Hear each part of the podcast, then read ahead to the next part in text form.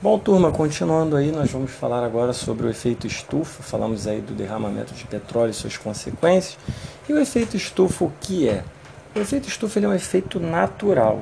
Sem ele, a vida na Terra não, é, não seria possível.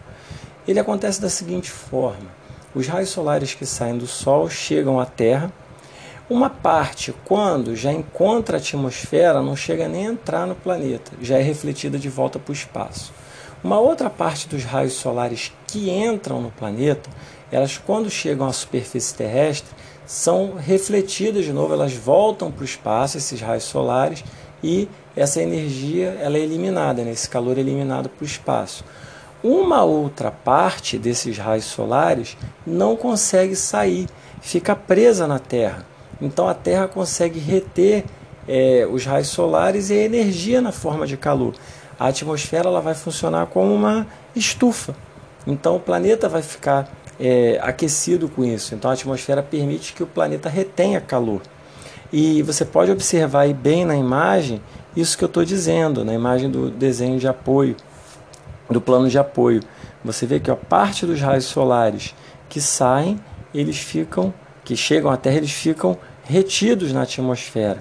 Para comparar isso aí, fazer uma comparação prática vocês entenderem melhor, já tentou, é, já, já, já tô, acho que todo mundo passou por essa experiência né, de parar o carro, o pai parar o carro, a mãe, é, no sol quente, você sair, dar uma volta, resolver suas coisas e depois quando você voltar, quando você entrar no carro, o que, que acontece? O carro está uma estufa, está muito quente. Então é parecido isso que acontece com a Terra. Os raios solares eles atravessam o vidro do carro é, e eles entram no veículo. Uma parte é refletida de volta para fora, mas a grande maioria dos raios solares fica presa ali na, na forma de calor e vai aquecendo o carro ali dentro. Então, por isso que o carro está quente, porque o vidro está impedindo a, a saída de grande parte dos raios solares. E toda a energia fica ali dentro do carro, aquele calor fica aprisionado. E quando você abre a porta, está muito quente. Então é isso que acontece com a Terra. Então o efeito estufa ele é algo natural. Sem ele não seria possível ter a vida. Vocês estão compreendendo? E além disso, né, a grande preocupação é que nós estamos aumentando o efeito estufa. Como, tio Jean? Quando a gente queima é, os derivados do petróleo, gasolina, é, óleo diesel principalmente, gás natural, eles jogam para a atmosfera o gás carbônico e outros gases, como o metano também. E o que, que acontece? Esses gases se acumulam e é como se eu engrossasse a atmosfera, eu deixasse ela com mais gases. Ela vai, é como se o cobertor, né, a atmosfera seria o cobertor do planeta, é como se o cobertor ficasse mais grosso. Então, se eu estou colocando mais gases, se o cobertor está mais grosso, eu vou reter mais calor ou menos calor? E aí, se o cobertor está mais grosso, se a atmosfera está mais grossa, está com mais gás, mais gás carbônico, mais gás metano, eu vou, meter, eu vou reter mais calor, entendeu? Então, é, se a gente vai reter mais calor na atmosfera, o que, que vai acontecer? A temperatura vai subir, a temperatura vai aumentar. E aí se dá o aquecimento global. Então, o aquecimento global é o, um efeito estufa mais forte. É quando eu aumento a temperatura média do planeta. O efeito estufa aumenta e, como consequência, aumenta a temperatura. Isso é o aquecimento global. O ser humano, nós estamos jogando tanta poluição para a atmosfera que nós estamos retendo mais calor, nós estamos aumentando é, a, a, o efeito estufa e aumentando o efeito estufa aumenta a temperatura da, da Terra. O aquecimento global, a definição dele é o que? É o aumento da temperatura do planeta. Isso é o aquecimento global. E quais as consequências disso?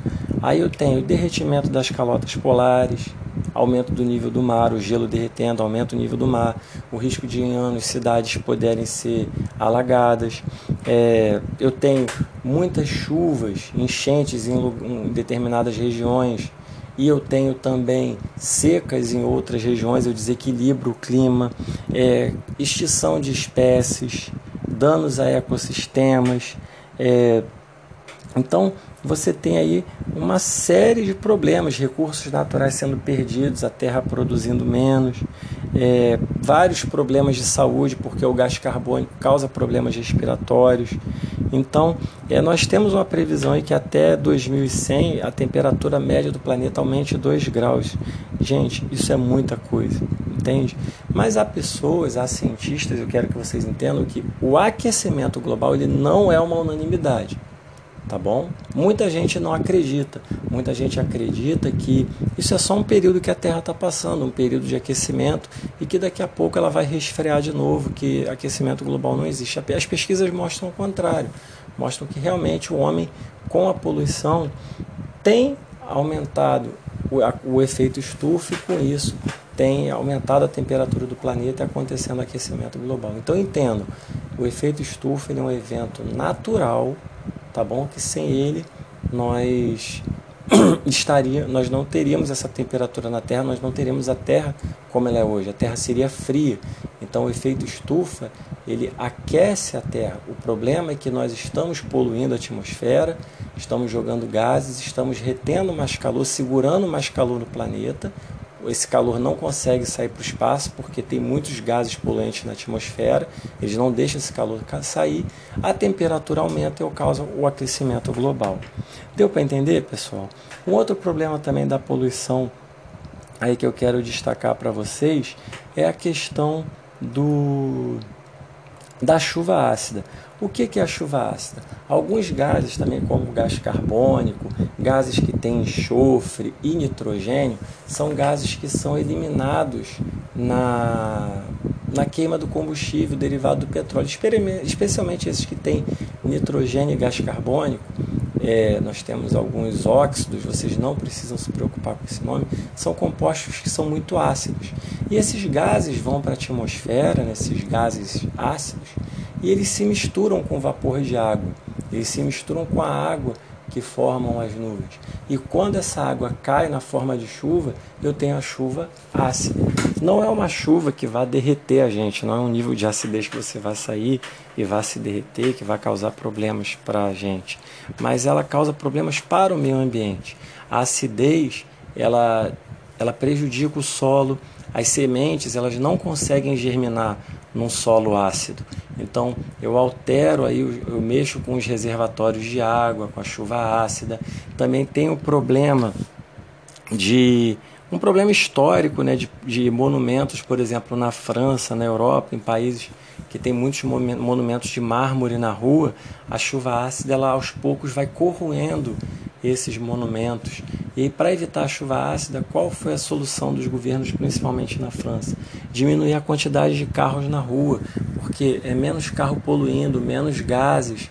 Então, com isso eles conseguiram diminuir a chuva ácida. Você controlar as indústrias, fazer com que as indústrias instalem filtros nas chaminés para eliminar menos gases tóxicos para a atmosfera. Então, com isso, você consegue diminuir a chuva ácida. Mas o grande vilão aí realmente são as indústrias, os vilões né, são as indústrias e os carros, os veículos. A França ela tem um país que ela tem muitos carros na rua e aí eles fazem rodízios. É, tal dia pode rodar um carro, outro dia esse carro não pode rodar e com isso a gente diminui é, o uso, o, a utilização dos veículos e as pessoas passam a usar o transporte público, que carrega muito mais pessoas e polui menos. Então, bastante atenção para a chuva ácida, com a destruição dos monumentos que ela causa, das estátuas, a destruição da vegetação, a destruição do solo, então a semente não consegue germinar, contaminação das águas. Então, a gente tem sempre que, que ficar atento com esse problema da, da chuva ácida. Certo, pessoal? Tranquilo? Ela também pode deixar as plantas bem frágeis para pegar pragas, doenças. Ela destrói a planta, destrói a lavoura. Então, é, o grande problema da chuva ácida, o grande impacto é até na, na zona um pouco afastada da cidade. Tranquilo, galera? E para a gente fechar, né, hoje se investe muito em sustentabilidade. E eu utilizo o que? Os biocombustíveis. Os biocombustíveis são combustíveis derivados de é, fontes orgânicas, de seres vivos. Por exemplo, o álcool que vem da cana-de-açúcar, nós temos o biodiesel que vem de plantas oleosas, tem combustíveis que nós conseguimos produzir através de biomassa de vegetais, como, como eu falei, a cana-de-açúcar, eu consigo com, produzir combustíveis através do milho, da beterraba, dos óleos. Então, é, são combustíveis que vão poluir menos. O biodiesel, por exemplo, esses biocombustíveis, tem o biogás também. O biogás ele, ele vem da decomposição dos seres vivos, de matéria orgânica, nos aterros sanitários. Então lá eu produzo biogás, a matéria fica ali apodrecendo, né, se decompondo, as bactérias, os fungos, destruindo aquela, aquele esgoto, aquele resto de, aqueles restos de seres vivos, restos de alimentos em, em uns locais chamados biodigestores. As bactérias ficam ali trabalhando e elas liberam gás. E esse gás é capturado e armazenado. Então perceba que tudo isso vem dos seres vivos o, o etanol, o álcool da cana-de-açúcar, o biodiesel de plantas oleosas, o biogás de restos de seres vivos que se decompõem. Então esses combustíveis, eles têm menos carbono. Então eles vão poluir menos, eles vão emitir para a atmosfera, vão jogar na atmosfera menos gás carbônico e menos gases tóxicos. Então essa daí é uma alternativa que a gente está encontrando, investir em combustíveis que poluem menos, e combustíveis nos biocombustíveis, né, que vêm de produtos aí da, da própria natureza, não vêm de origens fósseis. Né? Então, eles têm muito menos carbono, vão poluir muito menos. Tá bom, pessoal? E essa preocupação hoje, né? Hoje nós temos essa preocupação de deixar o meio ambiente melhor para gerações futuras, para os nossos filhos, enfim, para quem vier, né? Nós temos essa preocupação porque o planeta não está aguentando o ritmo de consumo. É, o álcool, é, esse tipo de combustível, ele foi muito utilizado na década de 70, porque tivemos uma crise do petróleo, o preço do petróleo subiu no mundo e o governo começou a incentivar a pesquisa de novas tecnologias e desenvolver um carro a álcool que virou um sucesso durante uma época, mas depois o preço do álcool subiu, as pessoas pararam de comprar e aí o governo voltou a incentivar esses carros ecologicamente corretos, né, que poluem menos. No, veja bem, eles poluem, mas poluem menos. Voltou a incentivar por volta dos anos 2000.